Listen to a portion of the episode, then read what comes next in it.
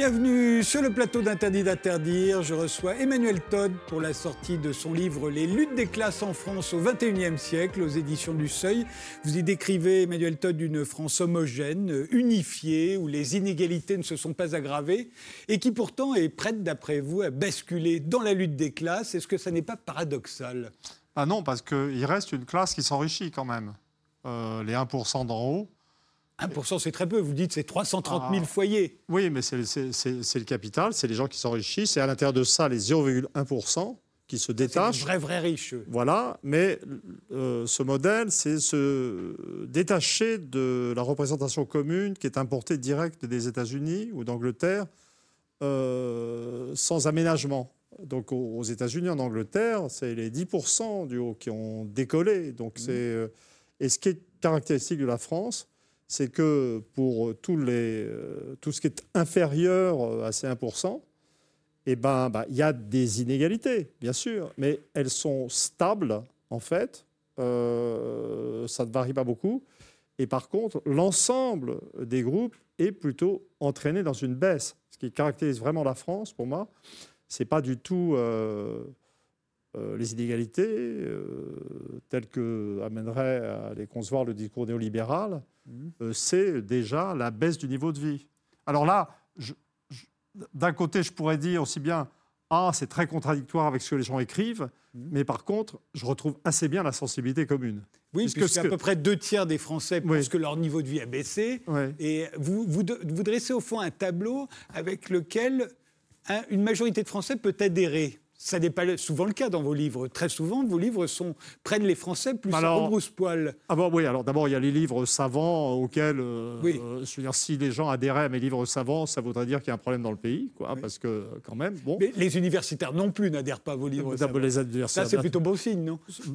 C'est une habitude. euh, D'ailleurs, l'une des raisons de mon, ma grande admiration pour Karl Marx, que j'utilise, c'est que lui n'était pas universitaire. Il a construit une grande œuvre à l'extérieur de l'université. euh, et son exemple me soutient le moral euh, depuis que j'ai commencé, euh, fi- finalement.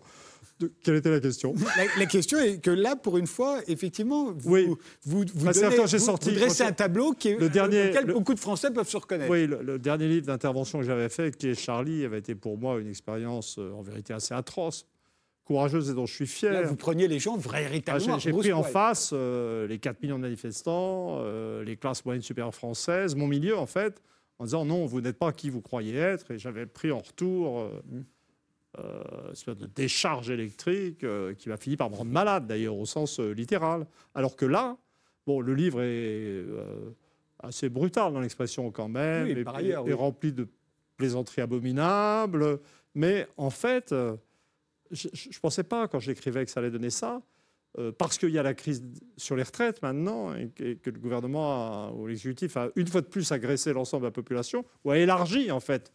Euh, les gilets jaunes, c'est une fraction de la population. Mais là, il a attaqué tout le monde, pratiquement d'un coup.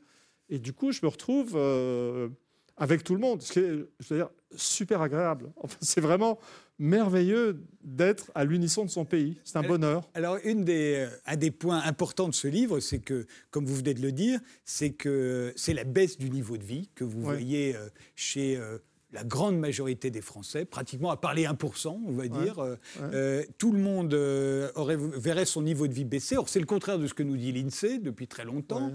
Et, et vous l'expliquez, vous expliquez pourquoi, notamment parce que l'INSEE sous-estime totalement l'importance du logement. Le prix du logement en France a, a été multiplié par 150% euh, Ouais. en 20 ans. Il a triplé à Paris. Et dans les calculs de l'INSEE, ça compte pour quoi 6% à peu près Voilà, c'est ça. Et, ça. et donc forcément, il y a d'autres, a d'autres, il artifices comme euh, le jeu sur les indices de qualité. Donc, si le prix d'un produit augmente, on dit mais il est de meilleure qualité, donc on ne tient pas compte de ça. de, de l'augmentation. Il, il faut savoir que quand si le- la qualité augmente, on se dit bon bah il n'a pas augmenté en prix Voilà. puisqu'il a augmenté en qualité. Voilà. Et, et donc, mais j'ai repris euh, le- le- un livre sur le sujet de Huclin. Et j'ajoute quand même à ce livre que dans, dans l'évaluation de, de la baisse du niveau de vie, là, on parle des biens qui sont produits pour le marché et achetés sur le marché. hein, et donc, on utilise un indice des prix, etc. Mais en fait, dans la baisse du niveau de vie, il, il faut intégrer euh, la dégradation des services publics. C'est-à-dire qu'il y a un, euh, le, bah, ce dont tout le monde est conscient, les services hospitaliers. On ne remplace pas les infirmières, on ne remplace pas les médecins.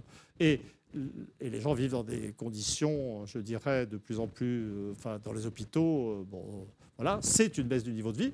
Et à ce stade, je suis passé, euh, j'ai refait ce que j'avais fait, c'est très bizarre de dire ça pour la France, ce que j'avais fait en 1976 pour l'Union soviétique, j'ai re-regardé la mortalité infantile. Qui, remonte légèrement. Il y a eu des petites remontées, et puis avant, la France était l'un des pays leaders, euh, avec les Scandinaves ou les Japonais. Euh, c'est un truc qu'on a perdu, c'est très sensible. Et j'ai contrôlé aussi, bah, on, est aussi en, baisse de fécondité, une baisse de fécondité qui ne peut plus s'interpréter euh, par le fait que les femmes ont leurs enfants plus tard et qu'ensuite ça, rattrape. Là, elles ont leurs enfants très très tard et euh, quartile de revenus, comme on dit, quart de revenus après l'un après l'autre, eh ben, la fécondité euh, baisse. Donc il y a toutes sortes d'indicateurs. On pourrait d'ailleurs ajouter une chose dont je, ne parle pas dans le livre, avec à côté de la dégradation de services hospitaliers, euh, les problèmes dans l'enseignement. On va y venir parce que je, précise pour nos, téléspectateurs, je ne vais pas vous demander comment vous avez obtenu ces résultats. Vous êtes un chercheur sérieux, a priori, euh, Emmanuel Todd. Ah, il y a des gens qui contesteraient, mais, mais être un chercheur sérieux, c'est accepter d'être contesté en tant que chercheur sérieux. Ce qui n'arrive jamais, on ne vous conteste jamais sur vos données, on vous conteste sur les conclusions. Oui, merci, merci de le souligner. Donc euh, je ne vous contesterai pas sur les données, je vais vous interroger sur vos conclusions.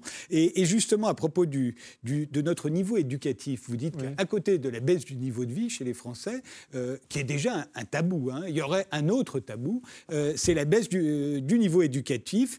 Et là aussi, ça se passerait dans toutes les catégories sociales. Alors, je pense, je pense vous voyez, pour moi, la baisse du niveau éducatif, c'est depuis 20 ans. Alors, ça va être soit les pessimistes, déclinistes structurels, euh, style Finkielkraut, qui. Euh, qui disent qu'on ne sait plus écrire. Et mais qui le disaient avant que ça soit vrai. Oui. Le mythe, prophétie autoréalisatrice, je ne sais pas. Mais pour moi, l'exemple, c'était les couvertures du point, mmh. qui annonçaient sans arrêt que les Français ne savaient pas lire. Mmh. En fait, les gens savent toujours lire, c'est pas ça. Donc là, c'est pas ça. C'est vraiment euh, moi, longtemps, j'ai résisté à cette idée parce qu'il y a eu longtemps, jusqu'à 95, une véritable augmentation et qu'en fait, au stade actuel, le niveau éducatif de la population française reste plus élevé que jamais. Simplement, il y a un, point d'inflexion et puis ce qui va s'accentuer avec l'arrivée de plus en plus de générations.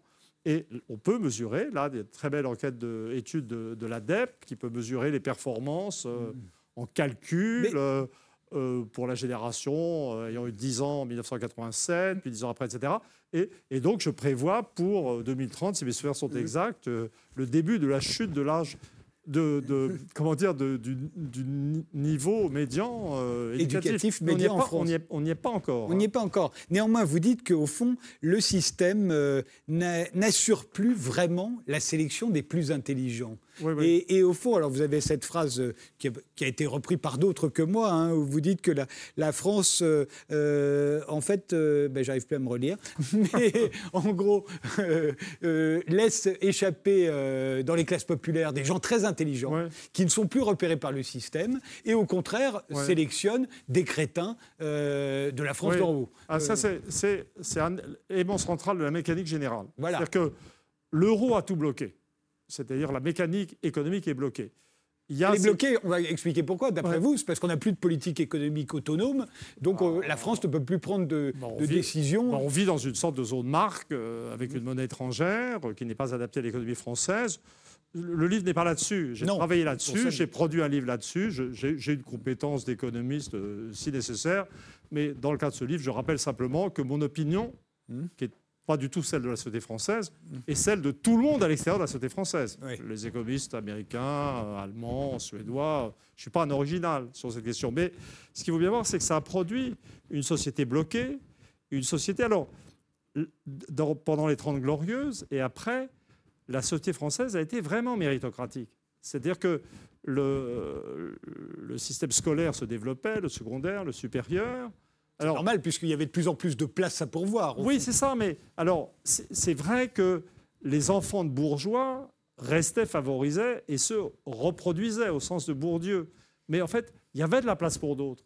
Et en fait, le système a, pour ainsi dire, pompé les individus scolairement doués et probablement assez intelligents euh, des milieux populaires. Et donc les, à vider les milieux populaires de, de leurs élites naturelles. Les gens qui étaient en fait avant les cadres du Parti communiste, hein, par exemple.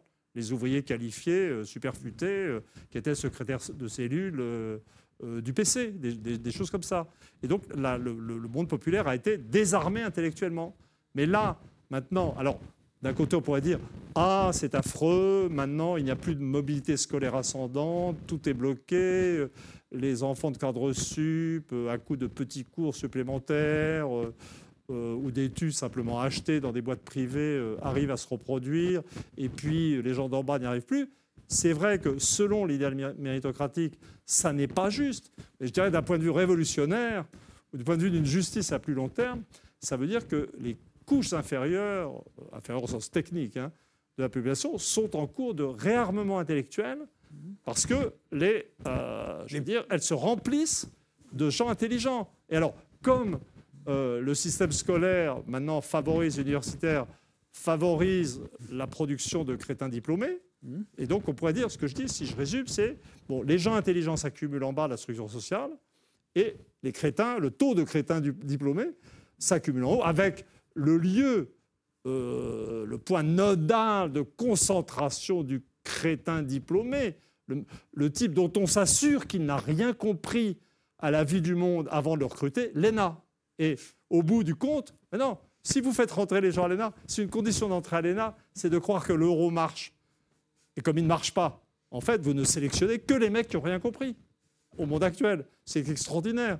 Et au bout du bout, vous avez des crétins diplômés qui prennent des décisions euh, sur des taxes complètement aberrantes, aveuglées par des chiffres faux de l'INSEE sur le niveau de vie, qui provoquent le soulèvement des Gilets jaunes.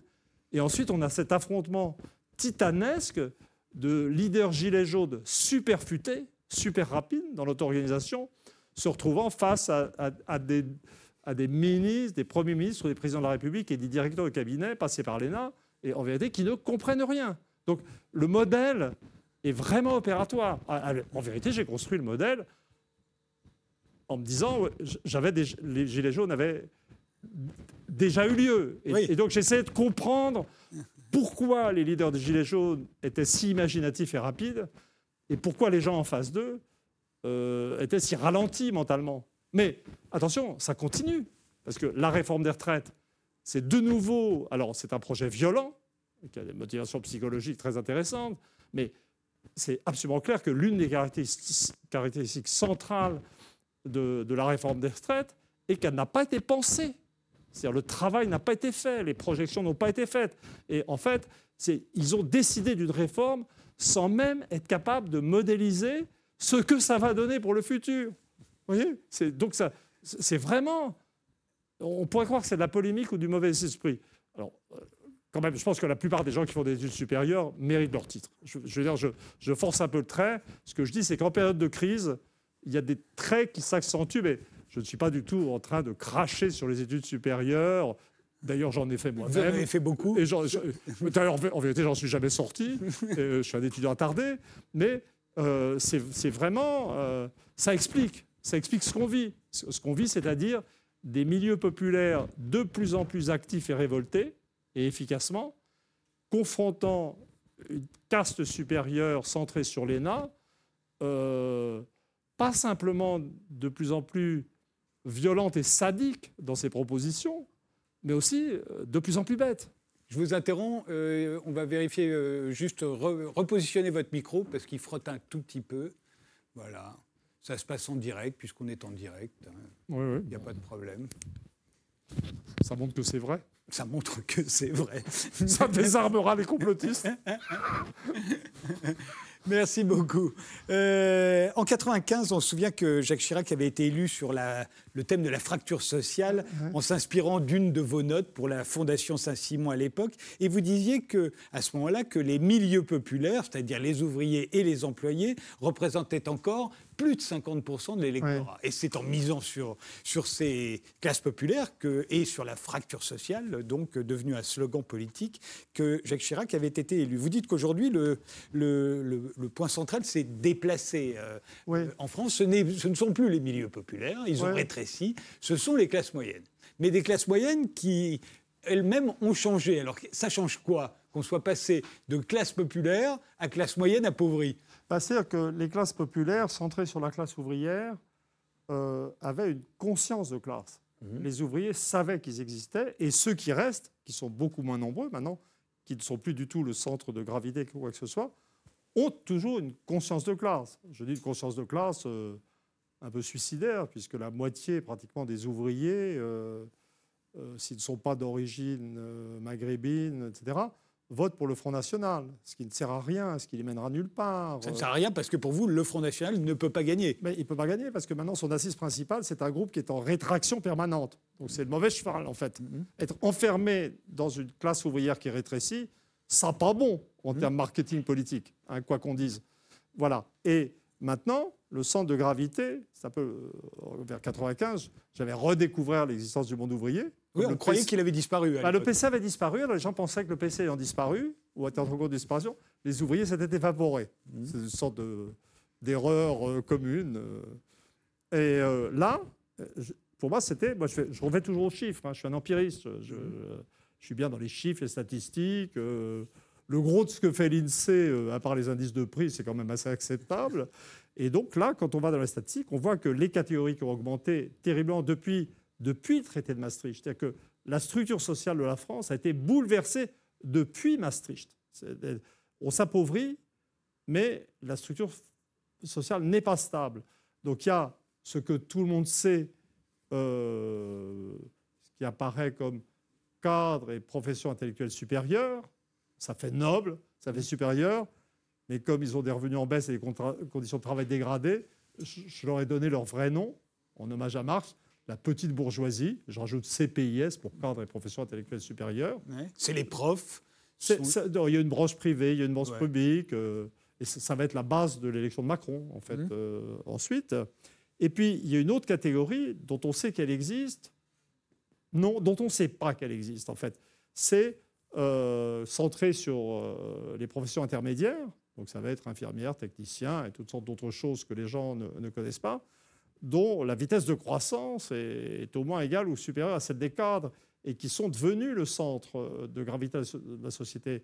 Donc si on leur ajoute, comme le fait intelligemment l'INSEE, les employés qualifiés, puisque l'INSEE maintenant distingue les employés qualifiés des employés non qualifiés, donc les employés non qualifiés vont être classés dans le prolétariat nouveau, euh, les employés qualifiés dans avec les professions intermédiaires, on ajoute les artisans et petits commerçants, ce qui reste de paysans, et on obtient la moitié, en fait, mmh. de la structure sociale française. Mais c'est un monde qui n'a aucun sentiment d'exister. Quand on regarde, quand on regarde la façon dont les ouvriers votent en France, depuis 2002, etc., on voit, ils votent le vote modal, c'est-à-dire pas forcément majoritaire, mais le plus fréquent, c'est pour le Front National. Les employés, c'est la même chose? Avec, avec une petite... Bah, les employés sont divisés en deux catégories, là. Euh, je, n'ai étudié les trajectoires fines que pour trois groupes. Hein. Hein? C'est beaucoup de boulot, déjà. Ça n'a l'air de rien, mais les trois tableaux d'évolution euh, politique euh, de ces trois catégories socio-professionnelles, ça m'a donné un boulot considérable. Donc, les ouvriers FN avec une embardée sarkozyste. Mmh. Sarkozy avait vraiment mordu. En 2007. Oui, et ce que n'avait pas réussi Chirac, en fait. Mmh. C'était vraiment euh, euh, la thématique xénophobe, en fait, anti-arabe, etc., avait vraiment bien marché. Mais si vous prenez les, la petite bourgeoisie CPIS, cadre de profession intellectuelle supérieure, vous allez avoir au départ une sorte d'oscillation entre gauche-droite, parce qu'il y a un pôle privé, un pôle public, et puis ensuite tout le monde se retrouve chez Macron, et une proportion énorme pour Macron. Mais les professions intermédiaires, euh, qui ne sont qu'une partie de ce bloc central, homogène, atomisé, euh, invisible, c'est n'importe quoi. C'est-à-dire vous avez un zigzag sur le oui, tableau. Ils peuvent voter écologiste. Ils, votent à droite, ils votent à gauche. Ils, ont même voté Front National. Oui, à un moment donné, une embardée. au moment des européennes. Voilà. Pas les dernières, celles d'avant. Voilà. Puis ils ont fait une petite embardée Macron qui a disparu. ils sont repassés verts. Enfin, j'ai pas même c'est tellement incohérent que euh, je n'ai pas toutes les évolutions en mémoire à chaque seconde. Hein. Donc on est bien d'accord, il y a le 1%, les fameux 1%. Ceux-là, euh, euh, disons... Ceux-là, leur vote, on ne peut pas le saisir. Ils sont trop peu nombreux. ils sont trop peu nombreux. D'après le sondage, on peut les situer à droite. On peut les situer à droite et, et on peut quand même spéculer sur leur mentalité. C'est-à-dire que j'estime être sorti d'une vision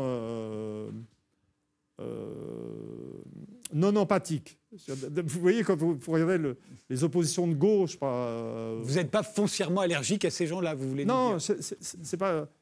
Un peu quand même, mais je ne pense pas que leur problème soit de faire de l'argent et de plus en plus d'argent, parce que justement, ils en ont. Donc en fait, si on réfléchit sur les classes les plus supérieures, il faut être capable de les imaginer intéressés par autre chose que l'argent. Vous voulez dire que ce sont des gens comme les autres des êtres humains Non, Des doutes Pas du tout. Ils ont des doutes, ce sont des gens comme les autres. Mais les gens ordinaires, je dirais, ont un problème de survie économique. Survie confortable, normale. Et donc, le problème, moi, je suis un petit bourgeois CPIS typique. Hein. C'est donc pour moi le bonheur, à part la recherche et les enfants et les petits-enfants, c'est de gagner sa vie honorablement, d'équilibrer ses comptes et, vous voyez, d'avoir un niveau de vie euh, ordinaire.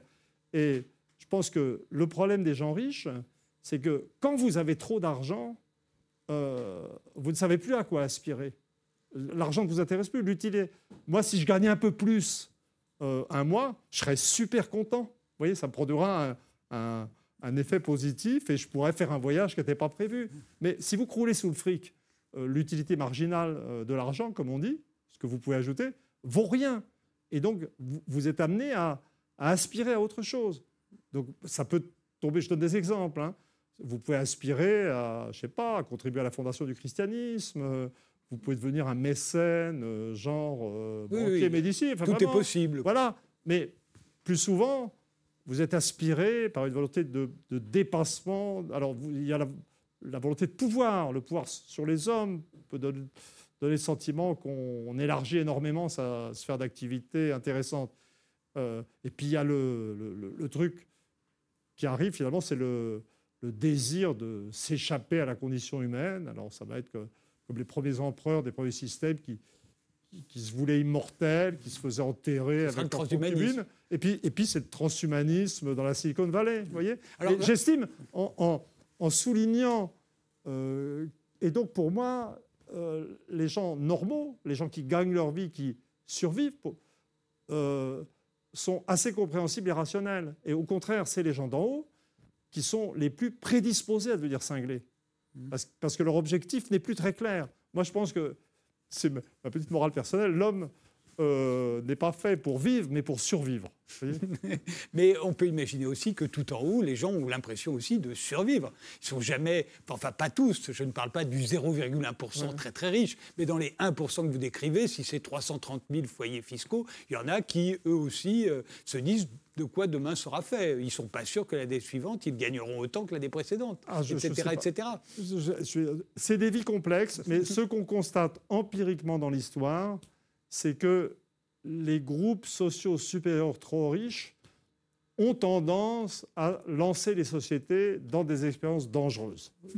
Et qu'il faut...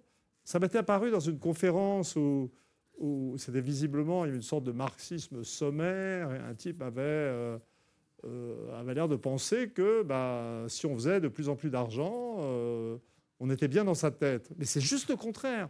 Si vous faites trop d'argent, vous décollez. Et c'est là qu'il faut vous surveiller et vous mettre sur surveillance psychiatrique. Donc il y a les 1%, on va dire, que vous appelez les dominants. C'est surtout les 0,1% qu'il faut surveiller sur le C'est cela, à mon avis. Voilà, 1%, à mon avis, on peut rester raisonnable. voilà. Donc il y a les 1%. À côté, vous avez grosso modo bah, le reste des 20% euh, d'en haut, c'est-à-dire euh, la, petite bourgeoisie euh, dont vous parliez tout à l'heure, qui se croit qui, qui se pense euh, dominante, qui, pense, d'après ce que vous dites, elle se voit comme euh, on est les winners, nous ah, bah, aussi. Et, là, vous dites, là, il y a vraiment de la fausse conscience. C'est-à-dire qu'en réalité, leur, euh, leur, leur, niveau de vie se dégrade, leurs enfants ont de plus en plus de mal à se projeter dans l'avenir. au fait, eux aussi dégringolent. Ils se voient comme des winners, ils n'en sont pas. C'est votre thèse. Là, c'est là où vous commencez à devenir un petit peu choquant. Oui, mais c'est un tout le livre est un exercice de dévoilement. on pourrait dire que c'est presque un livre euh, sur la fausse conscience. Mais euh, honnêtement, je ne sais pas comment dire. C'est alors il y a des données euh, quand même quantitatives. je parle déjà dans le livre. J'étais en avance de quelques mois sur l'évolution de la société française. Je parle des salaires des profs. Je les profs certifiés, agrégés, etc sont dans cette catégorie. Mais les profs en France sont parmi les plus mal payés d'Europe. Et c'est des gens qui ont été présentés comme des winners. Vous voyez Alors. On pourrait dire aussi les médecins qui sont en train de. Les médecins, enfin, je veux dire, hmm. tout, le monde. ou même, on pourrait parler des conditions de travail dans des secteurs de pointe. Autrefois, les gens avaient des bureaux. Maintenant, on les met euh, dans des open euh, spaces. Euh, d'un type ou d'un autre. On n'ose même plus appeler des bureaux paysages. Oui, oui, c'est ça. On peut plus téléphoner tranquille, ou on les met alignés en rang derrière des ordinateurs dans des caves. Enfin, je parle même de la dégradation de la qualité de vie et de travail des polytechniciens, qui sont quand même euh, euh, parmi la crème de ce que produit la France sur le plan des grandes écoles d'ingénieurs. Vous voyez, donc donc j'essaie de dévoiler cette fausse conscience. Mais... Je vous, je vous, interromps, Emmanuel Todd, juste on fait une pause. D'accord. C'est le moment de la fin. D'accord, c'est pas à moi de décider. Hein, voilà, c'est même pas à moi non plus. C'est l'heure qui veut ça. Et on se retrouve juste après, on continue.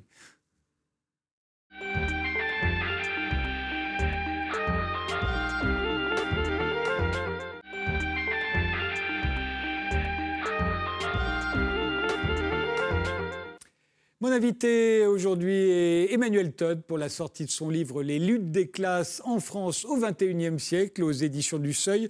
On était en train de faire un tableau général de la société française. En haut, 0,1%, ce que vous appelez l'aristocratie stato-financière. Oui, parce que oui. c'est pas comme dans le monde anglo-saxon, c'est une autre différence. Euh, les gens d'en haut ne sont pas des milliardaires du secteur privé. En France, ce qui domine, c'est la casse sortie de l'ENA qui s'est emparée des banques, mmh. mais la mentalité de, la classe dirigeante française des 1%, d'en haut est centré sur l'État. Euh, ils, pensent, ils pensent qu'ils sont libéraux. Ils pensent. Fausse conscience encore. Fausse conscience. Ils pensent qu'ils sont libéraux, mais en fait, c'est des types qui ne savent faire que des trucs étatiques, des vérifications de comptes, et qui, chaque fois qu'ils cherchent à privatiser, libéraliser, arrivent à détruire l'économie réelle. Mmh. Donc en fait, ils produisent une société. Euh, alors tout le monde croit que le néolibéralisme progresse sans arrêt, mais comme ils détruisent l'industrie, la société civile, etc., en fait, c'est la puissance de l'État qui s'accroît sans arrêt en France et ils réalisent leur nature sans en avoir conscience. Donc il y aurait euh, donc 1% euh, qui seraient des vrais dominants. Coup, je me dis, mais en fait, je, devrais être psychiatre pour l'ENA.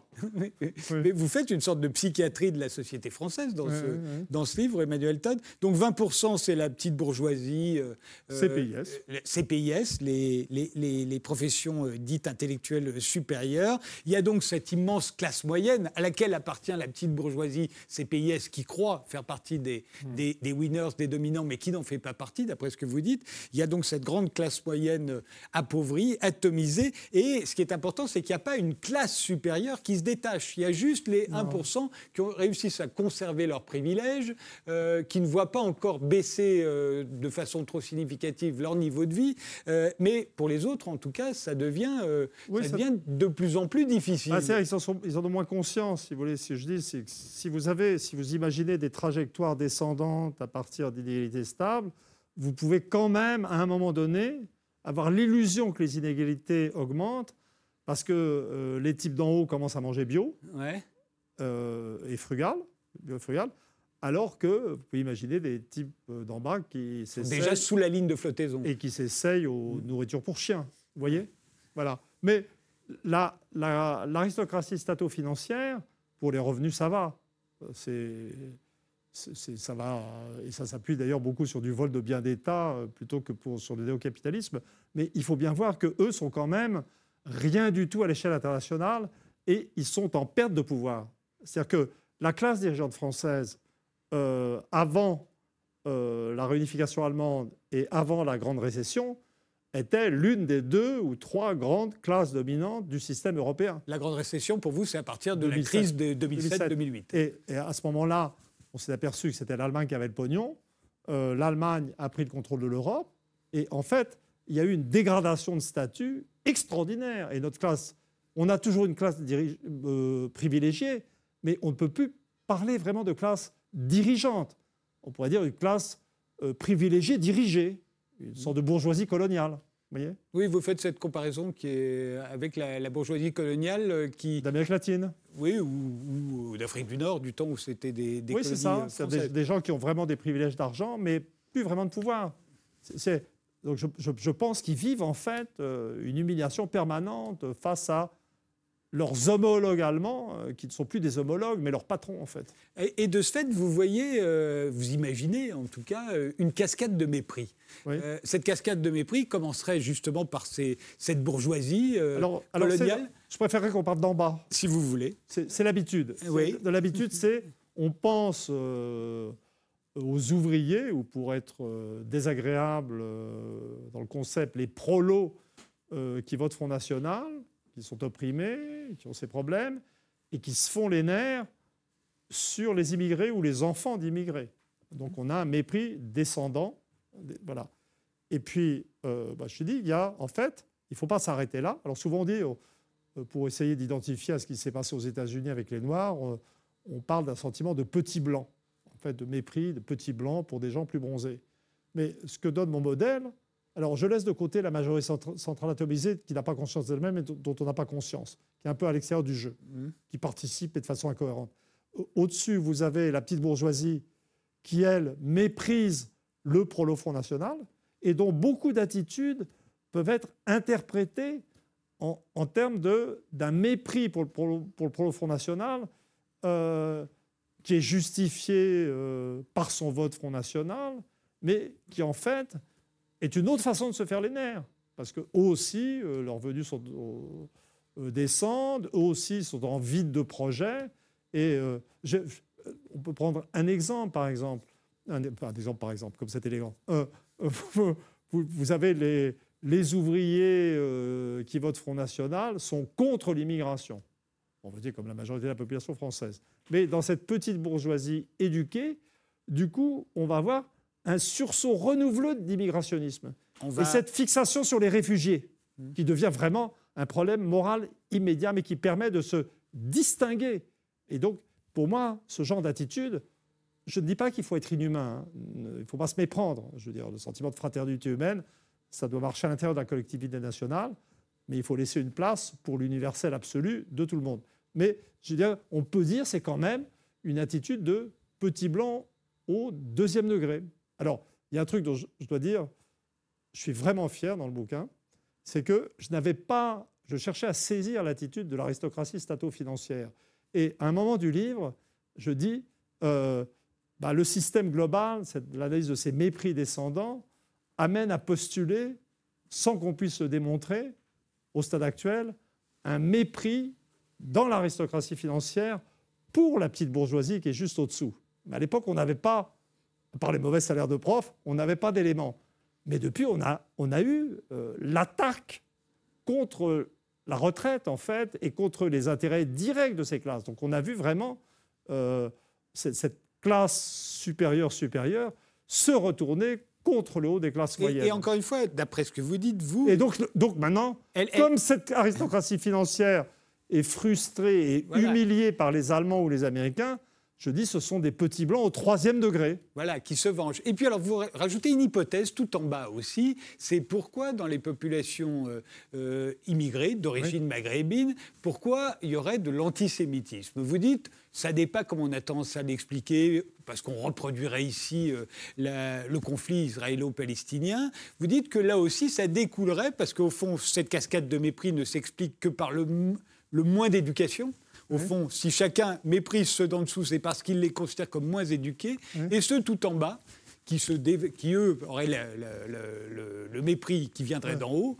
eux, ils, détestent un juif imaginaire parce qu'il est plus plus, plus diplômés. Oui, alors la, notion d'un juif moins éduqué que la moyenne de population est totalement fantasmatique, puisque l'une des, des choses qui a défini le, judaïsme, même depuis avant la destruction du temple, euh, c'est justement un intérêt fondamental pour l'éducation, qui a été ensuite repris et généralisé euh, par le protestantisme. Mais euh, je, dis bien que ce phénomène d'antisémitisme des couches inférieures, immigrées, originaires, les, plus, les plus opprimées, ça se retrouve en Angleterre, dans le monde pakistanais. Alors là, on peut dire on est encore en milieu musulman, mais c'est aussi typique des Noirs américains. Mais en fait, l'une des la question de l'antisémitisme euh, me préoccupe vraiment, mais je dirais que la principale euh, originalité sociologique et politologique du bouquin, c'est pas ça. Non. Euh, c'est la façon dont le gouvernement, ou le macronisme, ou la Macronie, a introduit le thème du juif lors de, du soulèvement des Gilets jaunes. Les Gilets jaunes, typiquement c'est le monde du prolétariat. Un prolétariat qui n'est pas le vote Front National, c'est même un prolétariat qui représenterait un basculement. Le, prolétariat qui vote Front National, c'est le prolétariat que les deux tiers des Français repoussent au deuxième tour en ne votant pas. C'est pour ça que je n'arrive pas à dire Rassemblement national, parce que comme ils divisent euh, systématiquement, les Gilets jaunes, c'est les gens qui avaient attiré la sympathie de 70% des Français. Donc c'est le prolétariat qui rassemble un peu, euh, euh, je dirais comme celui d'autres fois. Donc les Gilets jaunes, c'était tellement manifestement un phénomène de lutte de classe, des gens qui se battent pour leur peau, contre les classes supérieures françaises, qui n'en ont rien à foutre des questions ethniques, hein, qui passent simplement, quand ils glissent aux politiques, c'est pour demander euh, du référendum d'initiative citoyenne, qui selon moi était plutôt une revendication de revenir à une vraie démocratie représentative. Et à ce moment-là, tout d'un coup, les macronistes, en, sélectionnant quelques événements isolés, absolument pas typiques, expliquent euh, que les Gilets jaunes euh, sont une bande de barbares homophobes, d'une part. Alors ça, ça m'intéresse tellement peu que je n'ai même pas étudié le, phénomène, mais surtout antisémites. Et ça, ça m'a énormément intéressé, parce que depuis de longues années, euh, je j'ai travaillé sur la parenté structurelle qui peut exister entre philosémitisme et antisémitisme, euh, qui ont quelque chose de commun. Un, un, antisémite, c'est pas bien, hein mais un philosémite, c'est un type qui a quand même euh, en commun euh, avec l'antisémite le fait de s'intéresser un peu trop à la question juive. Et, et là, j'étais frappé par la, la façon dont Macron, c'est un truc très pervers, a, à ramener la question juive au milieu du débat. On a un phénomène de lutte de classe, il prend peur, et il ramène la question juive au milieu des débats. Et c'est ce que j'appelle antisémitisme 2.0.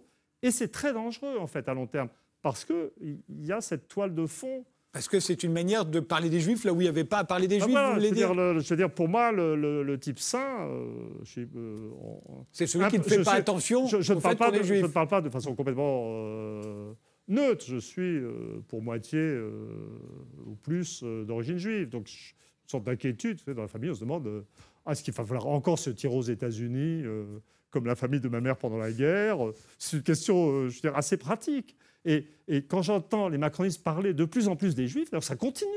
Je, je, je me dis, mais c'est bizarre ça.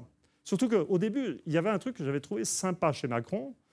la malédiction des présidents français, c'est que comme ils ne peuvent rien faire en économie, on est encastré dans la zone euro, il y a les règlements commerciaux de l'Europe, donc en fait, on est élu président, avec un thème de campagne un peu théâtral, n'importe quoi, et puis on arrive et on ne peut rien faire.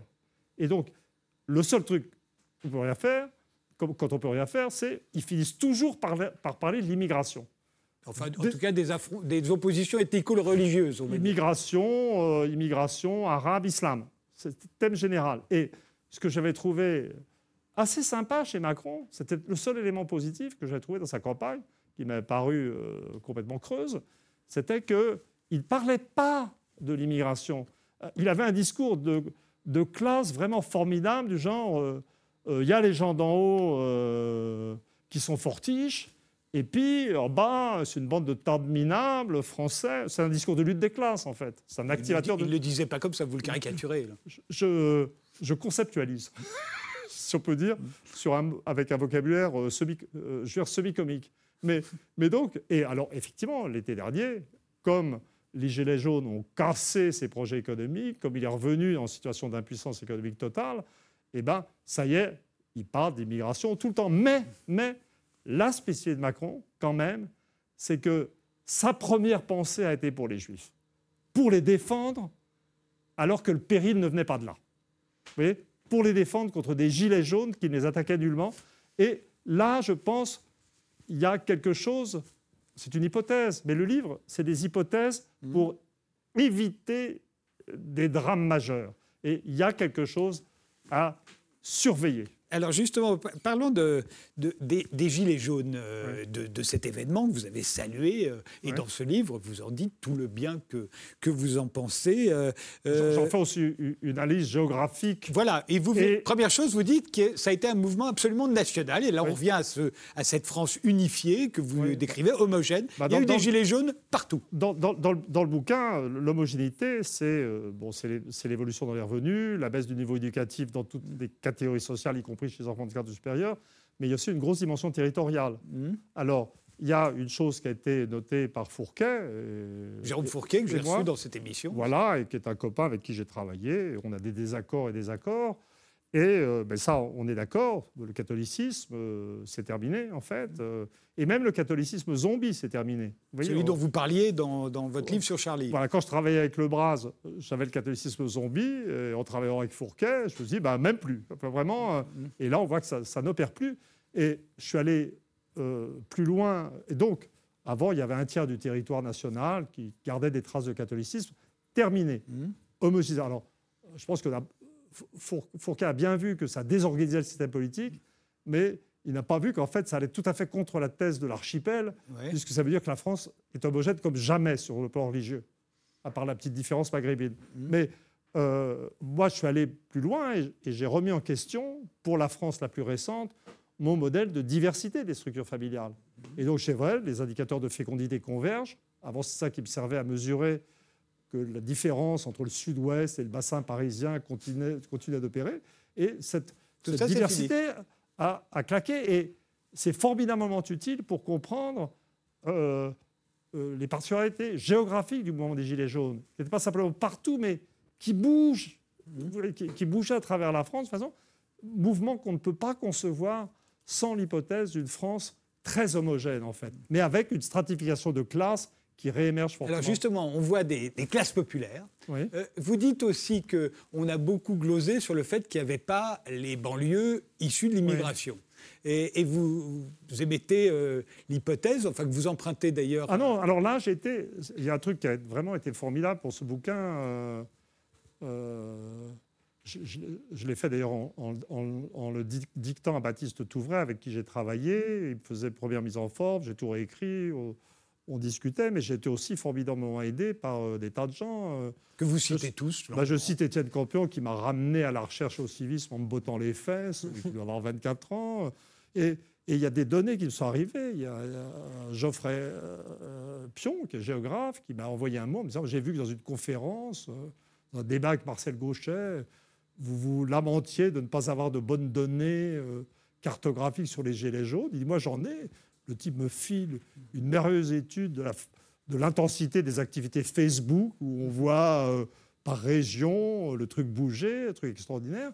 Et puis alors, je me suis mis à discuter, euh, type que j'avais rencontré dans une librairie parisienne, dans une conférence, peut-être à l'époque qui est Charlie, puis j'ai revu ensuite euh, Johan Willman, lui aussi c'est un jeune, je ne sais plus tous les âges de tout le monde. Moi, moi, vous avez moi à mon âge, en fait, j'en suis atteint le stade où tout le monde est jeune maintenant. Vous avez des disciples. Et donc, et donc ça, c'est une idée que j'avais. Il, il, me dit, mais euh, Monsieur Todd, à l'époque, il devait encore m'appeler comme ça.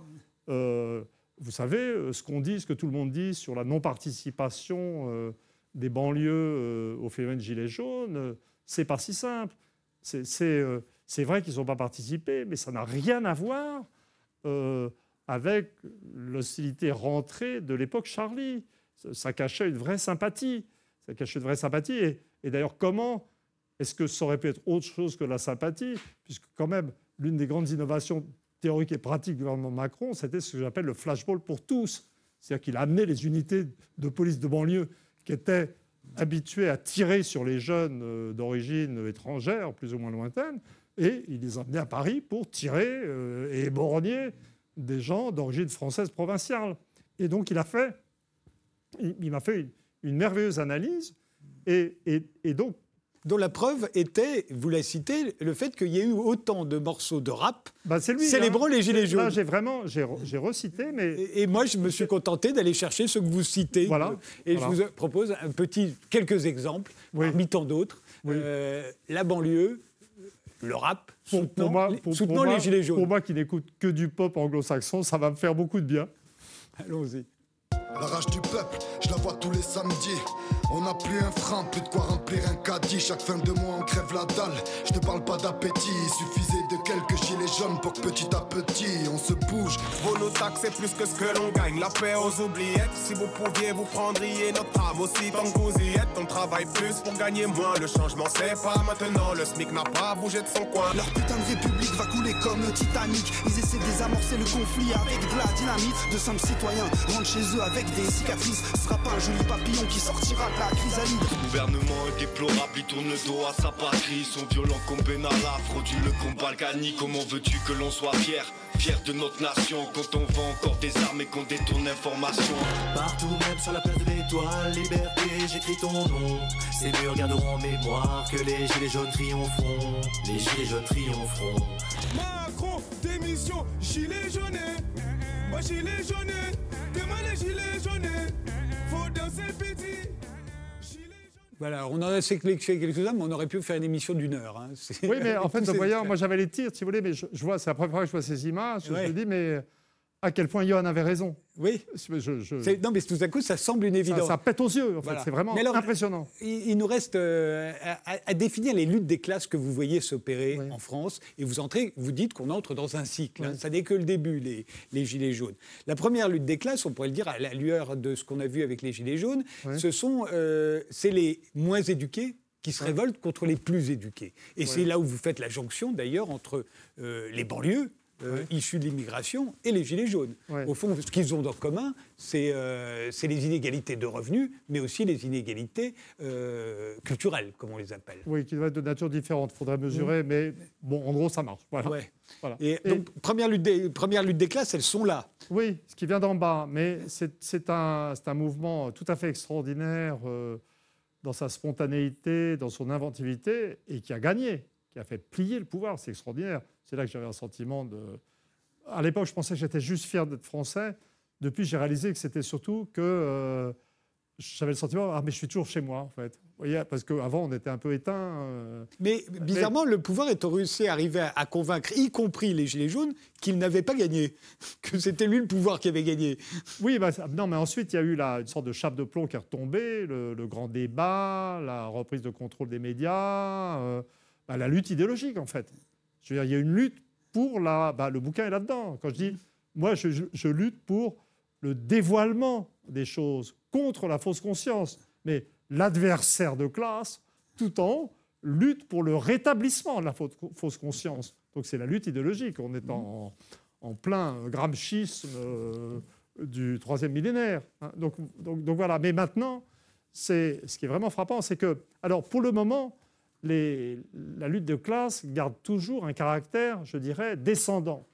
C'est-à-dire que les agressions viennent du haut de la structure sociale de la classe supérieure, qui, encore une fois, n'est pas une classe capitaliste, mais qui est le groupe dirigeant d'un État qui n'est plus sous contrôle de la vie politique depuis l'explosion du système des partis. Donc ce qu'on a en France maintenant, c'est ce que j'ai trouvé l'idée dans Marx, hein, dans le 18 Brumaire, euh, de Louis Bonaparte, c'est que l'État en France, dans l'état de déliquescence de l'économie, a pris son autonomie.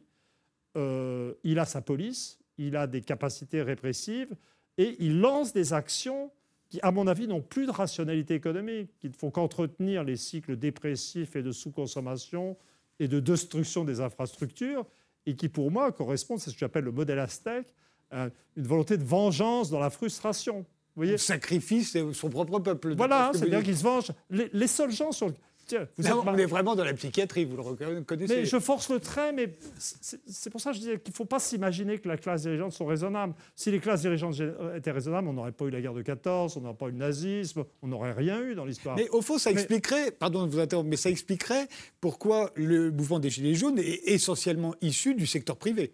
Au fond, c'est- c'est le secteur privé qui, à un moment, ce que vous dites, se Oui. révolte contre l'État qui veut Bah, sa C'est-à-dire mort. que le, le- oui, alors c'est ça, il y a une sorte d'ambiguïté. Au, au départ, c'était ça, et puis c'est comment dire le secteur privé, effectivement, c'est beaucoup plus. Bah, il a des capacités d'initiative d'un genre différent. En plus, c'était beaucoup des professions manuelles, des gens qui étaient pour lesquels le passage euh, à une activité physique, disons, euh, était plus naturel. Et effectivement, mais au départ, le macronisme, contrairement à ce que tout le monde pense, Startup Na- Na- Nations de mes deux, là, ça n'existe pas du tout. C'était, du bidon, c'était du vent, c'était de la, c'était la publicité. Ma mère était une grande publicitaire, donc je vois très bien les trucs. Moi, je veux dire, euh, je veux je, ne suis pas que enfant d'intellectuel au sens, euh, je dirais, euh, au sens euh, Abstrait du terme. oui, c'est, oui, c'est, oui, c'est, oui, c'est ça, je ne sais plus où on était. Non, non, je- je- on, est- on était au fait qu'aujourd'hui, dans les luttes des classes, il y aurait aussi une lutte des classes contre l'État. Voilà, Parce et donc, et vous, donc, dans en votre fait, quand on regarde, quand on regarde euh, qui a soutenu Macron, d'abord, c'est le cœur de l'État profond en haut, et puis les gens qui ont voté Macron, je dirais, de façon spectaculaire, ça va être les profs. Je veux dire, les agrégés ont voté Macron à 50%. Et les agrégés, c'est pas le capitalisme. Vous voyez, c'est- vraiment euh, très impressionnant. vous- vous Et donnez les gilets jaunes, c'était le secteur de la petite entreprise, que ce soit au départ des petits patrons ou des ouvriers, etc. Donc on trouvait bien, en fait, dans cette histoire de gilets jaunes, l'idée d'un État euh, qui essaie de détruire euh, ce qui reste d'activité. D'ailleurs, je, je rends hommage euh, aux Gilets jaunes comme ayant aussi réalisé le rêve d'entrepreneuriat individuel de HEC, d'une certaine façon, car c'était de l'entrepreneuriat individuel sur grande échelle et très réussi. Mais là, ce qui est tout à fait extraordinaire dans, le comportement de ce groupe dirigeant, euh, euh, pour moi, c'est pas juste Macron, hein, c'est vraiment la caste d'en haut qui devient quand même un peu cinglée. C'est qu'après, à peine après s'être fait casser sur le plan économique par les Gilets jaunes, ayant réussi à masquer et sans doute s'aveuglant elle-même euh, sur le fait et arrivant à oublier le fait qu'elle était déjà parmi les vaincus de l'histoire, après avoir été vaincus par les Allemands, ils étaient vaincus par la fraction la moins privilégiée du peuple français. Offensive générale contre la population, réforme des retraites, mise au pas de la société, ce que j'appelle Gleichschaltung, en employant un concept allemand des, années 30, la mise au pas, la synchronisation. Et tout d'un coup, cette caste su- supérieure s'attaque aux gens qui l'ont élu. Ça qui est extraordinaire. Et, les profs commencent à avoir peur et se rendent compte. Être prof, c'était avoir un salaire pas terrible à l'échelle européenne, mais quand même la possibilité d'une retraite relativement paisible. Et là, tout d'un coup, le gouvernement qu'ils ont élu leur dit Ah ben non, on va se venger sur vous. Ce qui fait, L'autre jour, j'avais une idée, d'ailleurs, je me suis dit que si Macron. Je pense, je pense qu'il y a de très fortes chances pour qu'il ne gagne pas la prochaine fois Macron. Mais s'il gagne, maintenant, il est tout à fait droitisé. Son premier électorat le lâche. Comme tous les mouvements un peu fascistoïdes, son électorat est très fluctuant, etc. Et là, il sera l'élu des vieux. Donc, si vous dites, ah, Macron élu, entre autres par les profs, tape sur les profs une fois élu, eh ben, je peux vous garantir que s'il arrive à faire passer la retraite à point que je refuse d'appeler universelle, appelons-la dégueulasse universelle si on veut, ben, s'il est élu par les vieux, alors, compte tenu de cette de logique perverse sur le plan psychiatrique, il, va taper dans les retraites des vieux, déjà à la retraite. Là, je milite pour ma propre sûreté, hein, parce que je parle de moi. Donc, si, vous voulez, voter Macron, euh, j'ai l'impression que Macron, c'est faire, il était tout à fait extraordinaire. En fait, il prend son pied à taper sur les gens qui l'ont élu. De, même, de même qu'il a pris son pied à poignarder Hollande. Il y a un truc, il y a un modèle qui sort, mais c'est pas dans le livre, hein, ça. Non. C'est- Merci euh, Emmanuel Todd. Euh, je rappelle qu'une émission de télévision, ça ne remplace pas la lecture d'un livre, donc il y a beaucoup d'autres choses hein, qui sont... euh, Un, et- un livre qui, je, je dois le dire, est très sérieux, en fait. hein. Oui, qui est très sérieux, Voilà. exactement. Euh, merci. euh, il s'intitule Les luttes des cla- de classe en France au XXIe siècle. Il vient de paraître aux éditions du Seuil. Merci de nous avoir suivis et rendez-vous au prochain numéro.